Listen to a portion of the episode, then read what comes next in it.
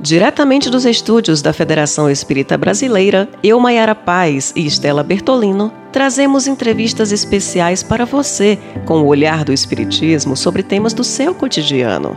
Fique ligado, está começando o podcast Espiritismo em Pauta. Somos seres imortais criados por Deus, com livre-arbítrio, tendo a liberdade de traçar nosso próprio caminho aprendendo a escolher entre o bem e o mal, com a possibilidade de se desenvolver e evoluir, aperfeiçoar-se e tornar-se cada vez melhor. Porém, em nosso planeta, nós passamos por um período de transição e enfrentamos muitos desafios que geram conflitos em nós e, por vezes, nos encontramos sem saída para tomar certas decisões e nos deparamos com algumas situações que nos constrangem e nos levam a realizações não muito felizes. Suicídio, aborto, eutanásia, consumo de drogas e uso de violência. O que fazer nestas circunstâncias? Como valorizar a nossa vida e a do próximo? O tema do podcast Espiritismo em Pauta de hoje será a valorização da vida.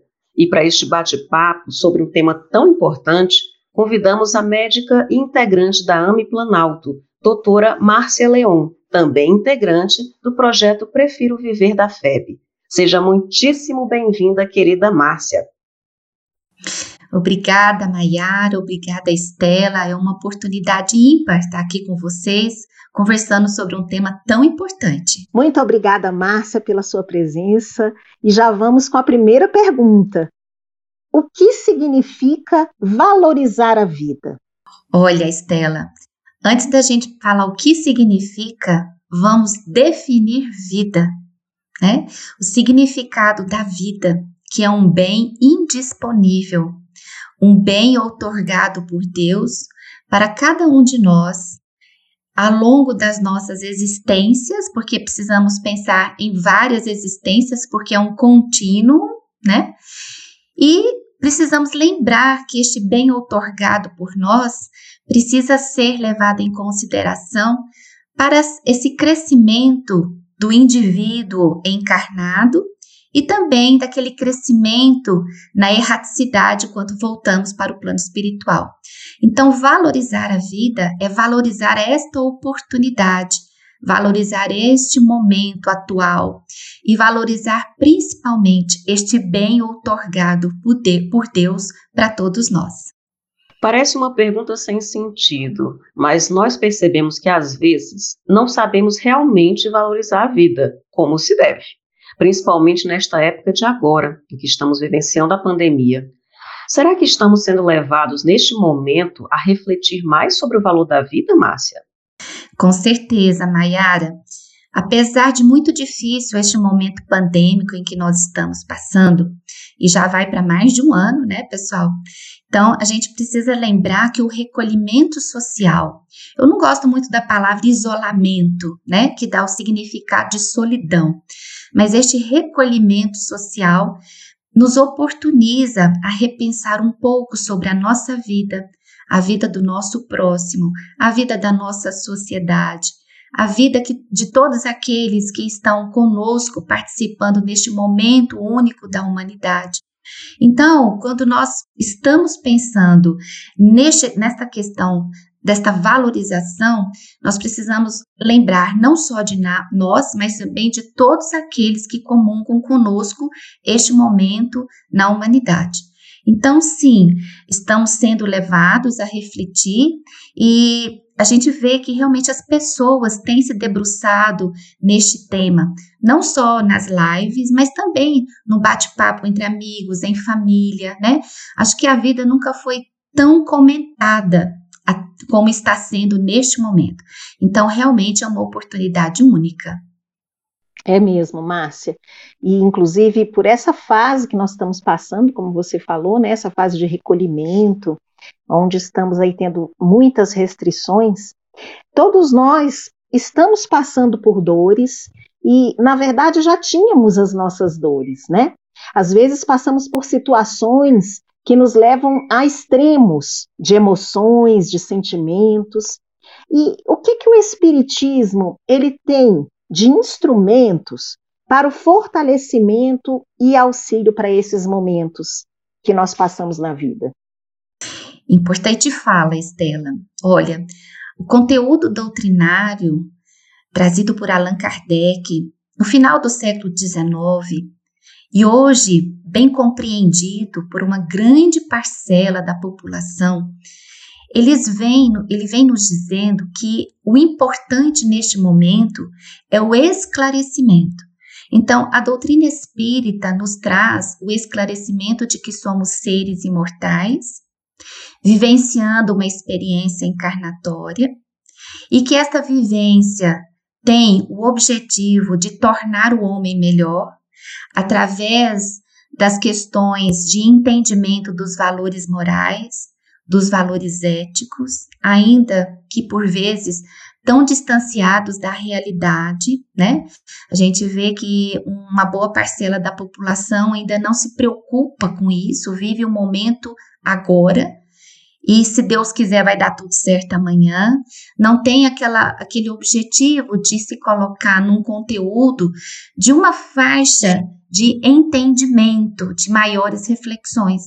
Então, acho que a maior ferramenta que a doutrina espírita nos traz é esta questão de sabermos que somos um espírito em uma vivência encarnatória.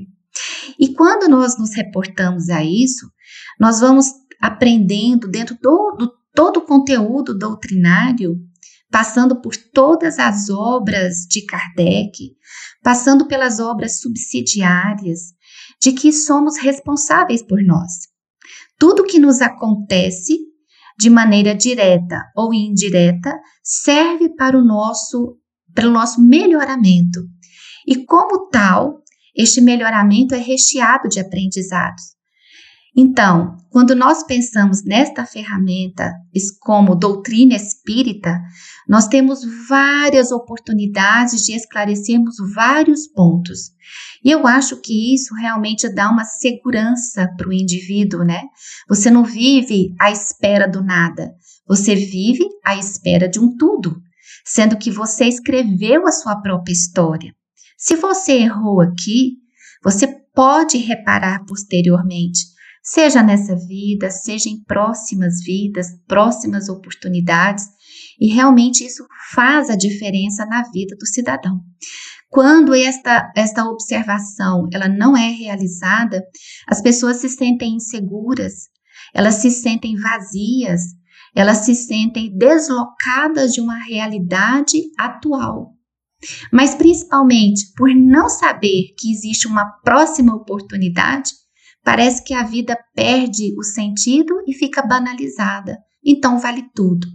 Então, como ferramenta de instrução e também de educação, porque nós sabemos que são duas coisas diferentes, né? A doutrina espírita realmente é uma ferramenta importantíssima para o eu interior. E isso faz com que a pessoa realmente se situe aonde ela está, como ela vive, para onde ela vai, como ela faz, em que momento é melhor, qual a melhor decisão, qual a, a, a decisão que a gente pode postergar para um momento mais adequado.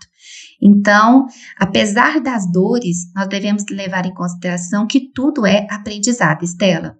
Excelente reflexão, Márcia, e cabe muito com a nossa próxima questão, né? Porque a gente vê diariamente relatos nas mídias, ou até mesmo com pessoas próximas a gente, é, relatos de pessoas que cometeram suicídio, né? Ainda mais nessa fase que nós estamos de tantas restrições, tantos desafios. Márcia, quais são os principais distúrbios relacionados à prática do suicídio? Importante pergunta, Mayara, porque na realidade, quando nós pensamos em suicídio, nós estamos tendo uma pessoa retirando a própria vida, fazendo esta escolha. Nós devemos lembrar que dentro da academia, dentro da área de saúde, as causas para o suicídio são multifatoriais. Mas nós temos duas que talvez a gente possa elencar como duas principais que podem ser inclusive deflagradora das outras. A primeira, Mayara, que nós não podemos esquecer em hipótese alguma, são os transtornos mentais. A pessoa que é portadora de um transtorno mental, ela tem uma mente extremamente nebulosa, ela enxerga uma realidade completamente diferente, ela está inserida num contexto de adoecimento psíquico que faz com que ela não consiga observar outras possibilidades. E uma outra causa importante é a falta de sentido na vida. Se ela não é portadora de um transtorno mental, ela não, ela pode não ter um sentido para ela continuar vivendo. São aquelas pessoas que estão solitárias, isoladas, pessoas que têm uma dificuldade de uma leitura pessoal do seu próprio viver. E o Viktor Frankl, que é um dos principais artífices do sentido da vida, da logoterapia, nós vamos ver que ele traz nos seus livros, na sua leitura, né, na sua obra, é, reflexões acerca disso. Ele que, como psiquiatra, viveu num campo de concentração. Então, ele passou a observar naquele momento o que fazia sentido para as pessoas que estavam numa, numa, num momento tão cruel da humanidade. E ele percebeu que cada uma daquelas pessoas que conseguiram sobreviver a questão dos campos de concentração, elas tinham um objetivo: voltar para ver os filhos, voltar para cuidar da sua casa. E isso sustentava, né? Então, quando nós pensamos nessa questão da, da, dos quesitos que vão relacionar a prática do suicídio, nós não podemos esquecer desses dois que são os principais. Agora, os transtornos mentais, quando eles é, são é, visualizados, diagnosticados, há, há uma melhora quando nós vamos avaliar os processos de tratamento, de diagnóstico, as psicoterapias. Muitas vezes é necessário utilizar as medicações, porque não podemos, não podemos esquecer que os transtornos mentais, eles partem de uma alteração bioquímica do sistema nervoso central. Então, é como se o cérebro ficasse encharcado de alterações emocionais e a pessoa não consegue ver uma luz no final do túnel. E ele sofre. Então, na realidade, quando ele sofre, ele vai buscar esta finalização para acabar com o sofrimento. Não que ele queira tirar a vida propriamente dita, né? Mas ele vai buscar o fim desse sofrimento. E quando nós estamos pensando nos transtornos mentais, nós temos algumas características importantes que vão deflagrar tudo isso, que são algumas causas, como a depressão, como o transtorno afetivo bipolar, como a dependência química, como a esquizofrenia.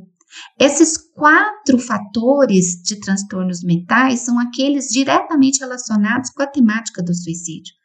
Então, nós precisamos envolver estes irmãos no entendimento, na, na busca de um diagnóstico, no tratamento. Muitas vezes é necessário utilizar a medicação para que esses, esses, essas reações neurobioquímicas elas voltem ao normal e finalmente essa criatura ela consegue voltar ao normal e ver a vida como ela realmente é.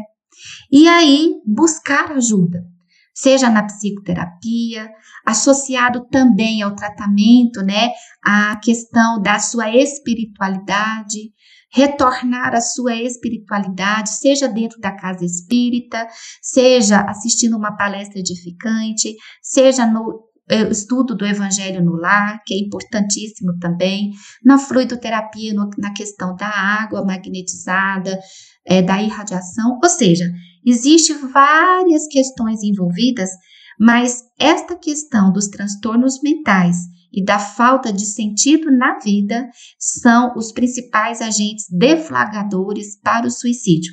E olha que Kardec já antecipava é, é, na sua obra que teríamos em breve um aumento do suicídio e também, inclusive, nas crianças.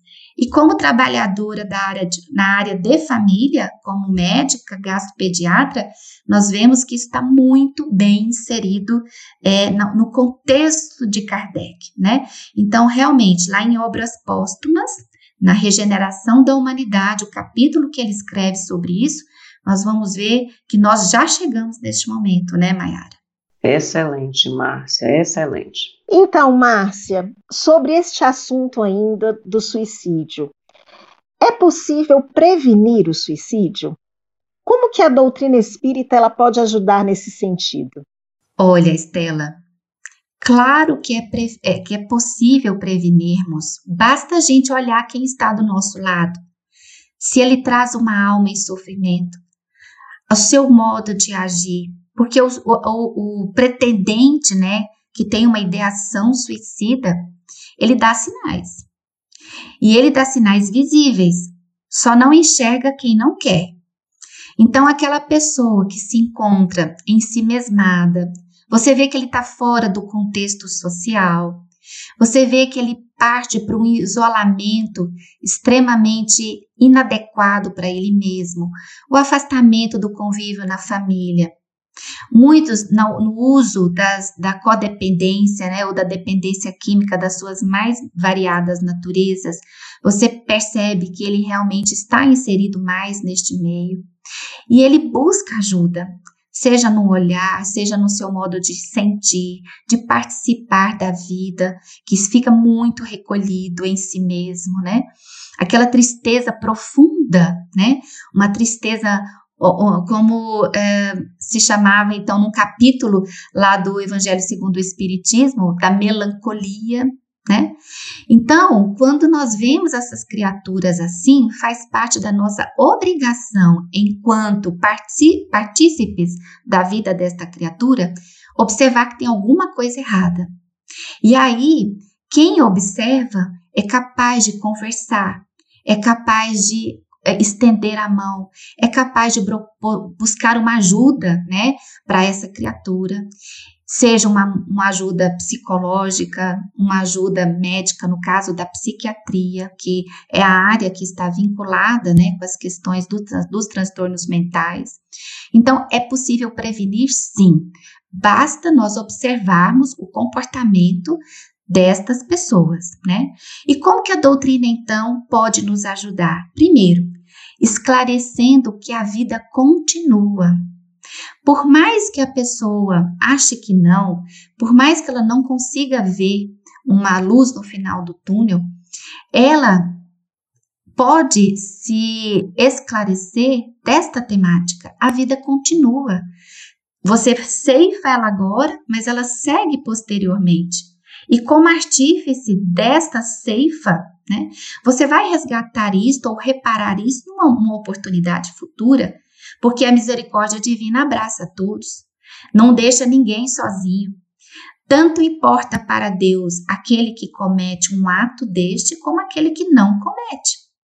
Então, quando nós estamos frente a esta temática, o atendimento espiritual, o atendimento fraterno, aquele diálogo, né, na casa espírita, seja no presencial, seja no modo online, nós estamos vendo que várias casas espíritas estão é, favorecendo este atendimento online, né, ela pode ajudar. A prece intercessória, Aqueles que estão é, vinculados a essa pessoa pode ajudar com a prece intercessória, mas não podemos nunca deixar de procurar assistência especializada para este este irmão.